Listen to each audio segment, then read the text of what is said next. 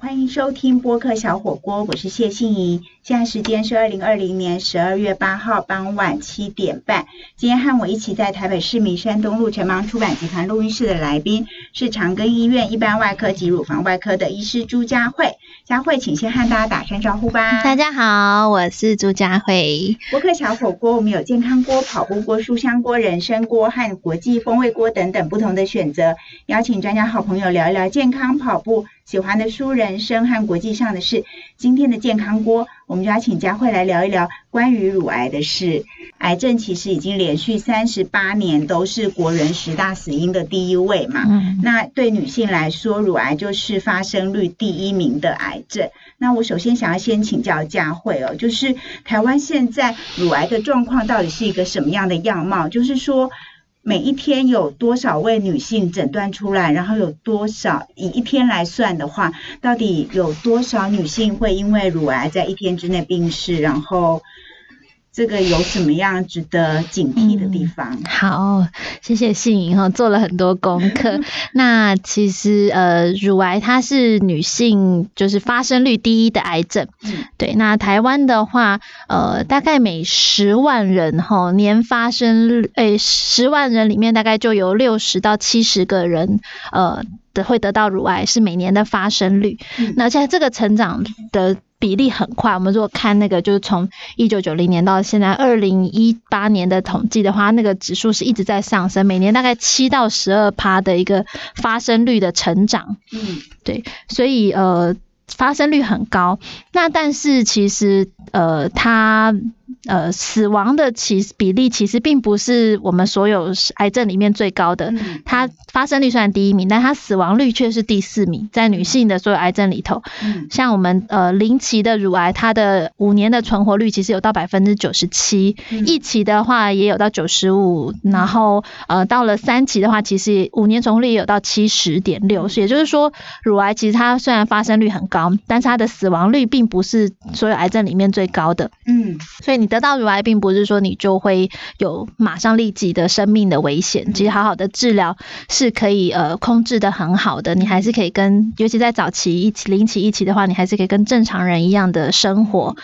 那呃，你说每多少人每天每天会发生几个那个那个大概就是一些统计的数据，然后那像美国的话，他们可能每八个女性里面就有一位，她可能这一辈子会得到乳癌。那台湾的话，统计起来这个数字可能就是有到十十二左右的人，哈，就每十二个女性里面可能有一位会得到乳癌。嘿，那呃像这样子发生率很高，那我们就是希望大家可以就是经由自己呃可能要经常的自我检查，好，然后如果你是有些高风险的话，你要能够定期的去医院筛检，嗯，经过一些检查，然后去及及早的发现，其实好好的治疗，你到是不会影响到你的生命的长短的，其实还是可以活得很好，好好的治疗的话，嗯，刚刚佳慧提到两个，就是在乳癌发生率在台湾这么高嘛，那成长率也一直在上升，对，就是那你刚刚提到两个重点，就是要自我检查，然后要知道。呃，自己是不是高风险？那这两个部分，像首先我们先看自我检查，要怎么样自我检查呢？嗯，呃，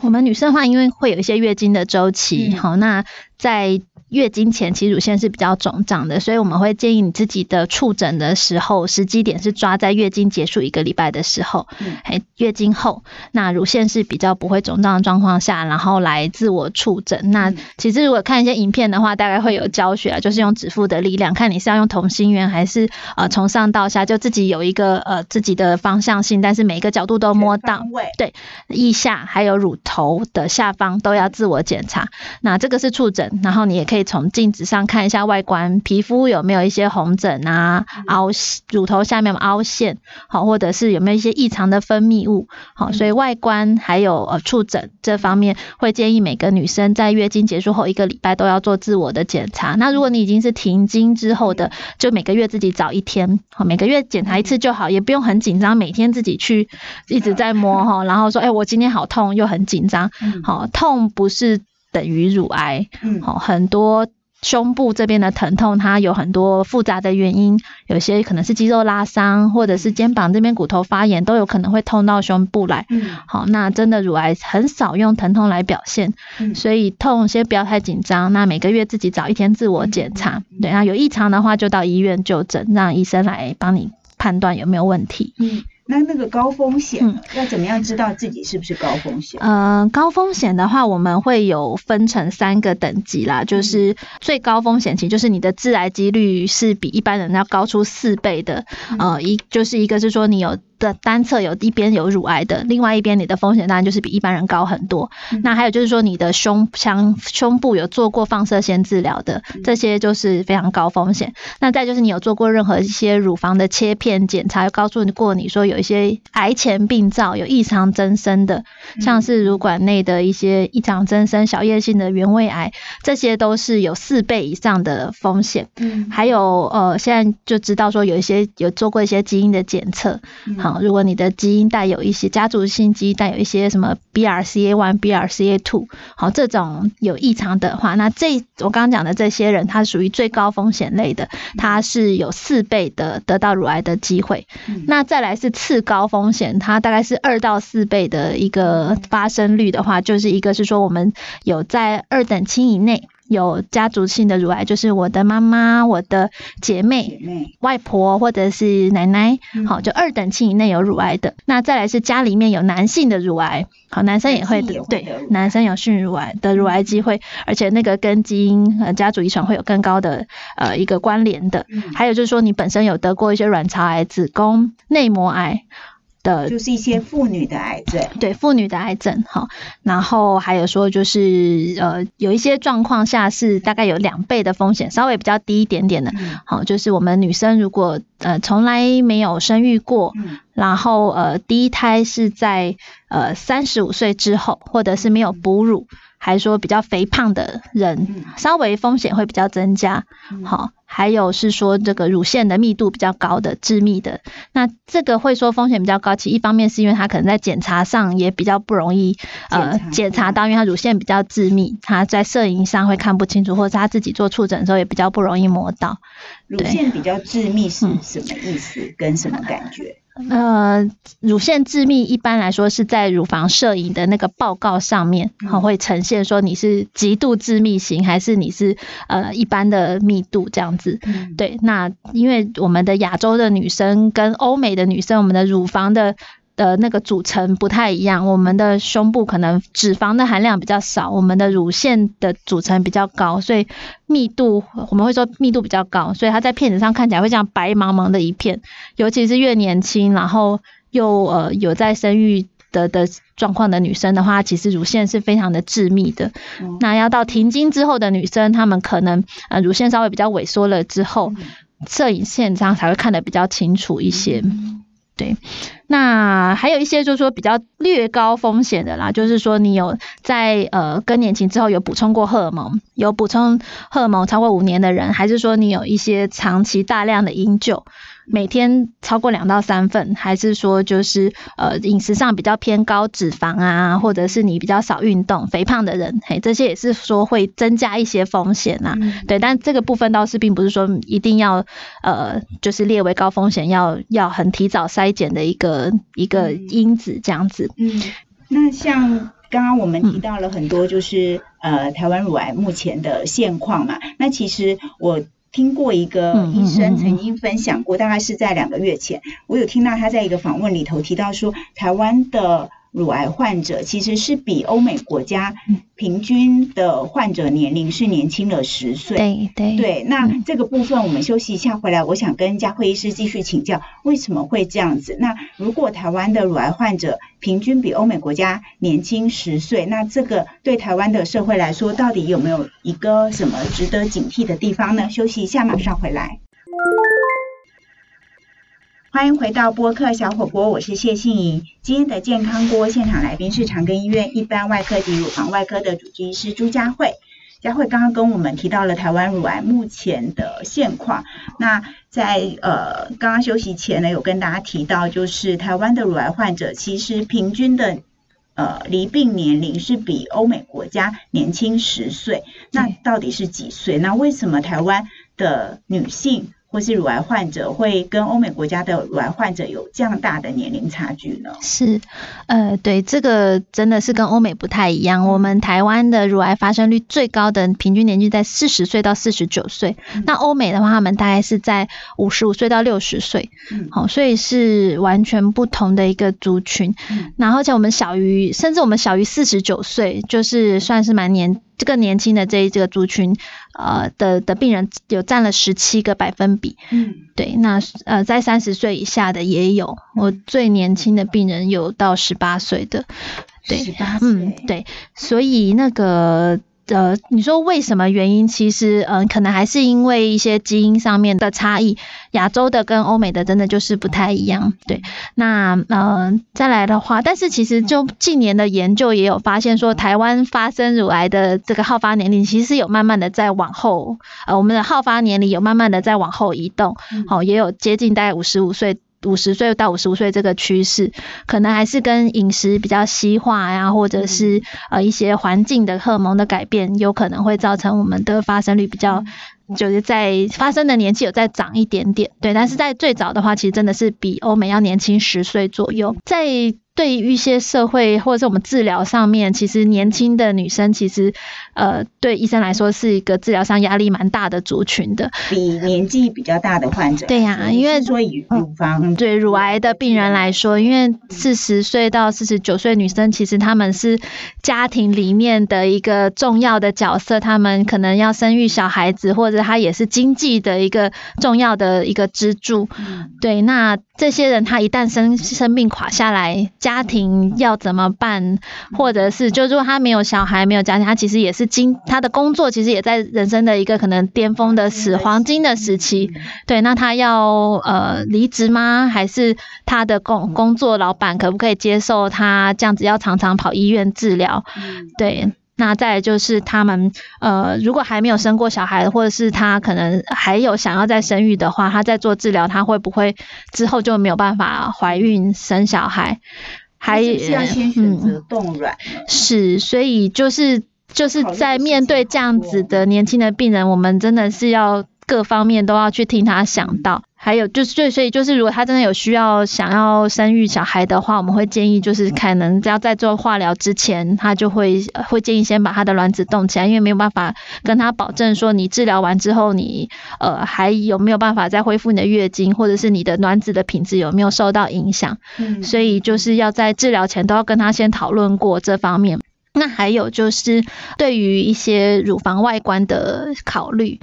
嗯。在比较台湾啦，哈，我们年纪比较大一点点的病患，假如说可能六十岁以上停经后的的一些妇女得到乳癌，他们常常会觉得说啊，算了，我全部割掉，拿干净没关系，伤口我不在意，平平的我也没关系。但年轻的女生，她们呃，可能就是在这方面会比较难以接受。有些人他是讲没办法讲出口，说我不能接受我的乳房突然没有。而且我以后可能想要去泡汤啊，或者是我的小孩看到我问我说：“妈妈，你胸你的乳房怎么了？”这样子，那个没有办法接受，那心理压力心理的压力很大，所以就是我们要在呃，就给他们开刀前的选择的时候，会提供他们更多，就是说，哎，你有没有考虑过要做乳房重建？嗯，对，或者是说，其实你可以拥有美丽的外观，同时治疗的很好。给肿瘤在现在的医学进步上都不会是是是呃，只能选择一项。对，所以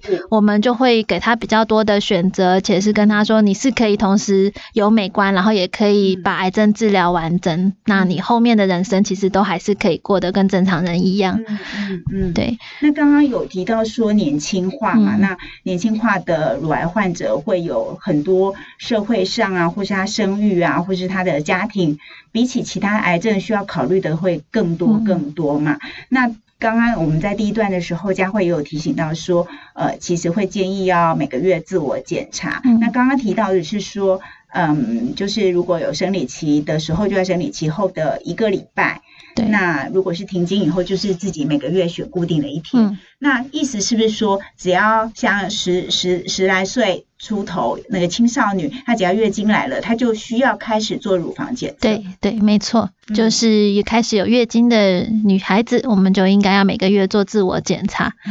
对。那因为就是一开始胸部有发育了，对，所以其实应该要把这个健康教育，就是女生月经来每个月就要自我检查，在什么时机去检查自己是不是呃可以自我检查自己的乳房的状况，这其实应该列在教育里，应该是对啊，而不是说等到我们。后来可能有亲人呃什么朋友，对你自己很紧张，对这件事。其实我每次问就是来就诊的女性，其实她们不一定是有肿瘤或者是有呃异常，但是问她们说你们有没有自我检查，说我不会摸，或者是我我不敢摸，我也不知道哪里是异常这样子。对，但是我觉得就是呃，我都会说你每个月固定的自我检查，你就知道你自己。有新的东西长出来的时候，你就知道这个是有问题的。嗯，对，是。检查以后要不要做记录呢？嗯，可以，就是把你觉得哎怪怪的地方，就是那个位置，你就自己先记起来，可能可以画一个图，然后下个月哎它有没有消掉，还是说它有人在长大？嗯，你可以自己稍微做一下记录。嗯，对，但是就是觉得说哎是硬块啊，还是什么？你刚刚提到的那个外观上有什么？什么改变啊？是早期的乳癌其实是很难从症状上面发现的。它其实呃，我们会说在触诊的时候，大概要超过一公分手才比较可以辨识得到。嘿，那就是医生都是这样子的。那一般的民众可能更不会摸。对，那但是就是大部分的早期的乳癌的症状，大概会有一些肿块啦，然后但是不会痛的肿块，比较像是呃。不好的肿块，好，那再来就是你可以观察到是乳头有没有一些异异常的分泌物，如果尤其是出血的，哦，这个就是有问题，就要马上到医院。然后我们说外观上有没有一些皮肤的病变，或者是有些凹陷，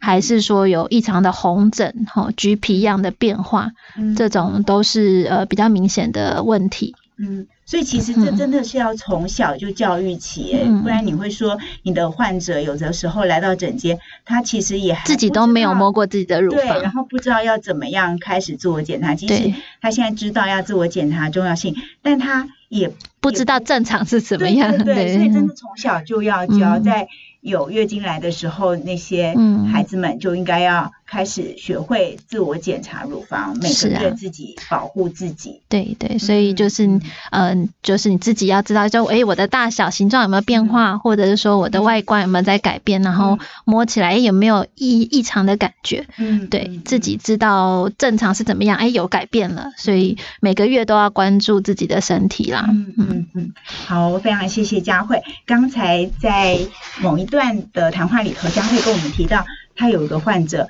最年轻就十八岁。那其实他在做乳房外科的医师这么多年来呢，到底还有哪一些让他记忆最深刻的患者？休息一下，马上回来。欢迎回到播客小火锅，我是谢杏莹。今天的健康锅现场来宾是长庚医院一般外科及乳房外科的主治医师朱佳慧。佳慧跟我们聊到关于乳房。关于乳癌的事，关于自我检查的重要性。那他有提到，他有一个最年轻的患者，就十八岁。那除了这个患者之外，还有没有哪些你在呃医生工作上，你觉得他真的让你很难忘？然后你跟他学习了很多事。嗯，有。我印象中有一个，在我刚当主治医师大概第一、第二年的时候，有一个病人，他在农历过年大概。初初四、初五的时候被家人带到急诊来，嗯，然后那时候刚好值班，就把他收住院。他主要是因为人就太虚弱了，他的贫血很严重，血红素只剩下三。我们正常的血红素女生要到十二以上，他只剩下三。然后呃，水手非常的肿，脚也肿，然后但是人很瘦很瘦。那他的家人是因为过年才发现他变成这样，他平常自己一个人住，他是一个啊，好像是一个公司的老板，女主管，嗯，对，女老板，然后事业很成功，然后呃自己一个人住，然后但是过年过过年的时候被家人发现他身体其实很差了，然后送来医院才发现说，哎，他呃乳房有一个很大的肿瘤，到一直流血，流血到他贫血。然后，嗯，肿瘤三对，然后肿瘤影响到他的淋巴，造成他的手整个手臂淋巴水肿，然后呃营养也都很差。嗯，对。大概是多大年纪的人？他那时候大概五十几岁，快六十岁。嗯，对。那但是他就是一个呃。自己知道自己有肿瘤，但是他就选择不管这件事情，他还是继续工作、继续生活，然后就穿越来越宽松的衣服遮住他的那个肿块。他就是，然后都自己换药，然后呃，但是都不跟任何人讲，也不做任何治疗。嗯，呃，两年，然后拖了两年，然后才来被医院被被家人拖到医院来。嗯，对。那那个是让我学习很多的一个病人，是因为就是我们从一个很可怕的，就是溃烂，然后很巨大的肿瘤，那我们给他使用一些药物的治疗，治疗到他的肿瘤是整个平掉，就是其实他肿瘤已经整个把胸壁都吃到对侧的乳房，已经看还有背后已经看不到正常的。的外观了，那但是我们的肿药物治疗的效果很好，已经治疗到他整个就是肿瘤都平掉，我们看到的就是红红的肉这样子。对，那甚至还有那时候还有讨论过说，哎，要不要帮他开刀做植皮的动作？对。嗯，可是就是后来就是在某一次用药物的时候，他可能就是呃反副作用反应太大了，就是伤到他的那个肠道的黏膜，他就一直腹泻，然后没办法吃东西，后来还是过在医院过世这样子。对，但是呃就是很明显的可以从他的身上看到说，诶呃。病人他虽然说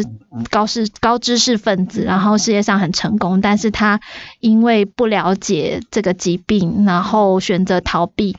然后不敢面对自己的身体的状况，然后呃延误了可能最好治疗的时机。那但是到后来他治疗的反应很好的时候，他的那个心情的转折很很大，然后他也很开心，然后甚至他也跟着我们一起计划说，哎，我们什么时候可以来开刀，可以把这个皮补起来，然后他对未来充满了信心、希望这样子。对，然后但后来可能还是就是一些药物的副作用造成他身体承受不了。啦，对，是蛮可惜的。但是我觉得，就是从他身上，我会更呃，可以，就是呃，怎么说，设身处地的去想这个病人他到底在想什么。就有时候我们会去怪说，哎，你为什么要这样子才拖到这时候才来？对对对。但是其实，我就是会更能够去知道他的故事之后，更能够了解说，哎。原来一般人的想法是这样子，那所以呃，像一般的我们可能对于民众的卫教啊，或者说对自己身体要就是及早去自己是自我检查，或是教这种教育是更重要的。对，然后还有就是像这种他比较晚来的时候，要怎么样去呃对他心理上面的一些鼓励。对，那状况已经都很不好，但是其实。我们还是可以看到他有进步的时候，所以就是要给他们很多的信心，对，然后对，当然他的就是从他身上我也学到很多，就是像他 他是有买一些那种医疗保险，他在治疗上他就说他都可以用好的东西，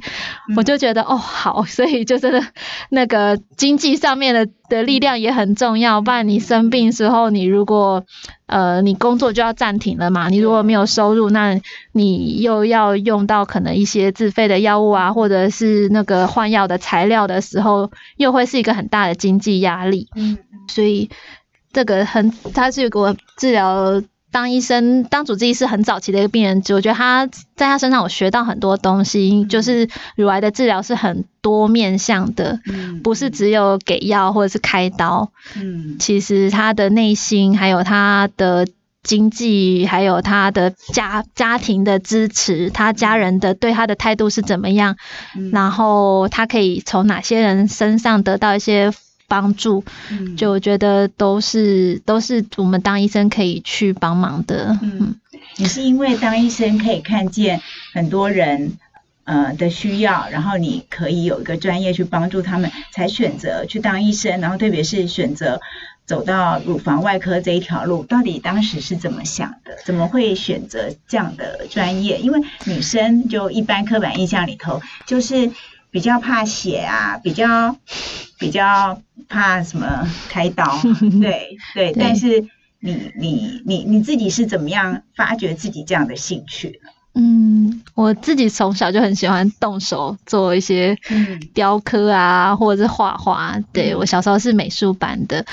然后所以诶会考医学系，可能就是也是本来就很喜欢一些生物类的第三类组的东西。那呃，但是就是会走到外科，是因为我觉得外科的做的治疗就是可以，嗯，就是立竿见影，或者是。除物二净，就是我讨厌这个东西，这个东西我就把它拿干净切掉这样子。对，然后我自己本来就很喜欢动手啦。对，那呃会觉得哎，有些 可能内科性的治疗就吃药吃很久都不会好啊。对，那外科的方面就是。就是其实如果是简单的手术，其实我们可能很快就弄好，然后病人开开心心的出院，之后都不要回我的门诊最好。嗯，对。然后所以我一开始选就是选一般外科。那一般外科我们做的就是除了可能不能脑袋还有心脏不能，我们不太会之外，其他全身的器官开肠破肚都可以，我都可以。对对对。那我最喜欢做的其实是切胃手术。嗯，我觉得就是去认去去。去看说，哎，这个结构，这个解剖学上哪条血管在哪里呀？然后这边又有什么呃神经经过或什么，我会很喜欢去去从外观上去找出说，哎，它的一些解剖构造，嗯，然后把不好的拿掉之后，再把它缝好，再接好那个重新走的路线，对，或还有摸到那个肠子温暖的温度，觉得很开心，嗯，对，所以我。就是很喜欢肚腹部的这些手术的部分，对。但是你后来选择了乳房外科作为次专科，对对对。你是后来怎么样发现自己其实也很想要成为一个有乳房外科的专业的医师？嗯，对，因为我们在呃在学习的过程中，就是包括了腹部手术、甲状腺手术，还有乳房的部分。那我是觉得看到很多女性的。病患他们其实很在一开始就诊的时候，常常会因为说，哎，看到门诊是男医生，他们就不敢进诊间，会有这个犹豫的过程。那我觉得他们其实很需要一个比较可以放心做检查，或者是可以比较可以感同身受，说，哎，我乳房会痛，不是我。自己在无病呻吟，就是真的觉得很紧张、很担心的，所以他们需要一些呃比较好亲近的医生啦。他们觉得相同性别的医生，对对，可能更能够沟通或对同理。那我觉得就是我自己的话，我可能可以比较胜任这个工作啦。嗯，对。那其实那个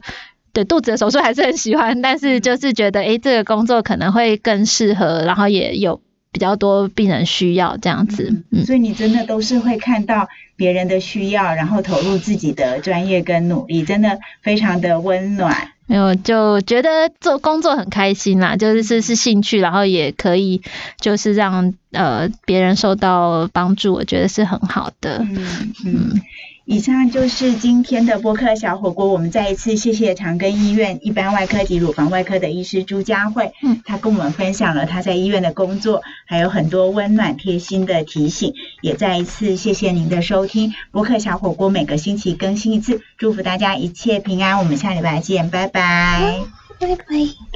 拜。